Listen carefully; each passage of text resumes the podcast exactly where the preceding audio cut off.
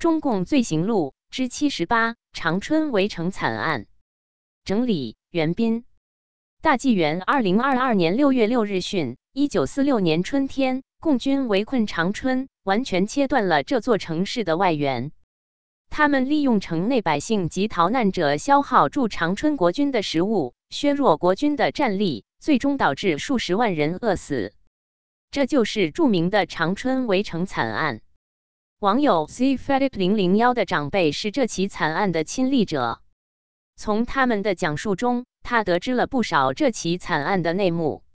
以下是 c f e d i t 零零幺在海外品聪网站上转述的他从长辈嘴里听到的长春围城惨案的真相。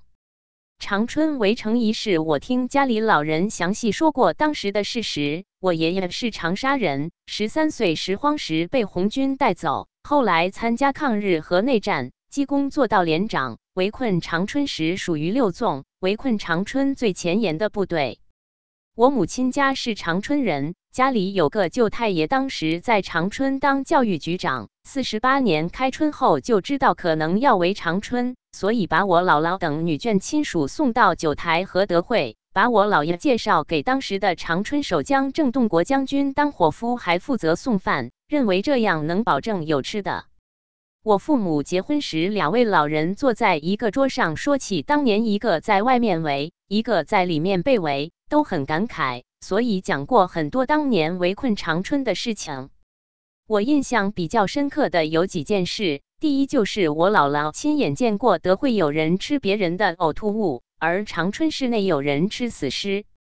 我姥爷真切的回忆，快投降时，郑洞国本人饿的脸颊两侧都是深坑。三十八师有一个参谋来郑洞国那汇报小河龙和机场的情况，正让我姥爷拿给他几个馒头和一瓶没剩多少的酱油。那参谋当场吃了一点，因为肠胃饿萎缩了。当场吐了会议桌一桌子，守军将领都这样，更别提普通市民得饿啥样了。还有家里老人提到过，刚开始的时候不光是围，还无差别炮轰，每天炮击的时间都是上下学、上下班的时间，专门选你出行时间，照着中央大街北侧，现在叫人民大街，到现在的绿园区南侧轰，因为那人最多。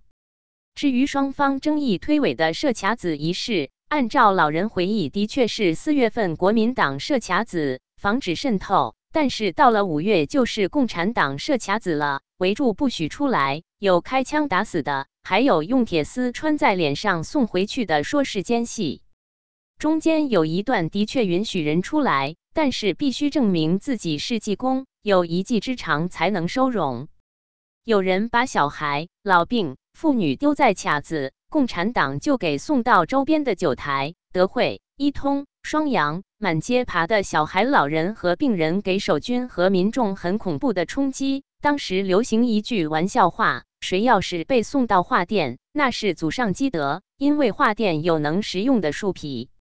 我姥姥家当时在德惠有铺子，生产豆腐、大酱。干货一些东西，因为有关系没有被强行征收，五月份开始就拿这些东西充饥或者换薯、粒、玉米等抗饱的东西，结果八月份连同房屋一起被解放了。他说那时候已经三个多月都没有留在长春家人的消息了，每个主路和乡道都是卡子，不知亲人生死存亡，各个县城视为死。林彪和罗荣还你的。带有那句让长春变为一座死城的通告，他们都亲眼看过，是事实。同时，那个通告上的确有禁止粮食、燃料进城、禁止城内百姓出城这两句。长春围困到底死了多少百姓？其实没啥好掩盖的。四十六年的人口统计是四十多万，十月份第一任市长给共产党的报告是十七万人。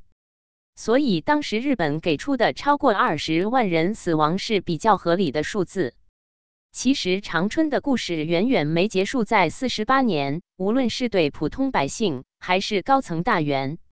文革时期，因为给郑洞国做过饭、当过跑腿，我姥爷被打成右派，多亏跑到乡下留得一命。而我爷爷后来因渡江战役等有功，战后驻守长沙。在文革时期，负责他家门口站岗的哨兵，黑夜间被红卫兵勒死后挂在大门上。我爷爷召集部队上街去抓红卫兵，结果被打成急右，几近被殴打虐待致死。我爷爷是黑山阻击战五个幸存者之一，那一翼左腿有贯穿伤，红卫兵当时拿木炭烧红了就戳他那个伤。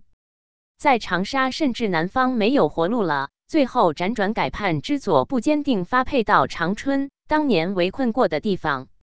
无独有偶，当年长春一役的大员们，人生也有极大的戏剧性起伏。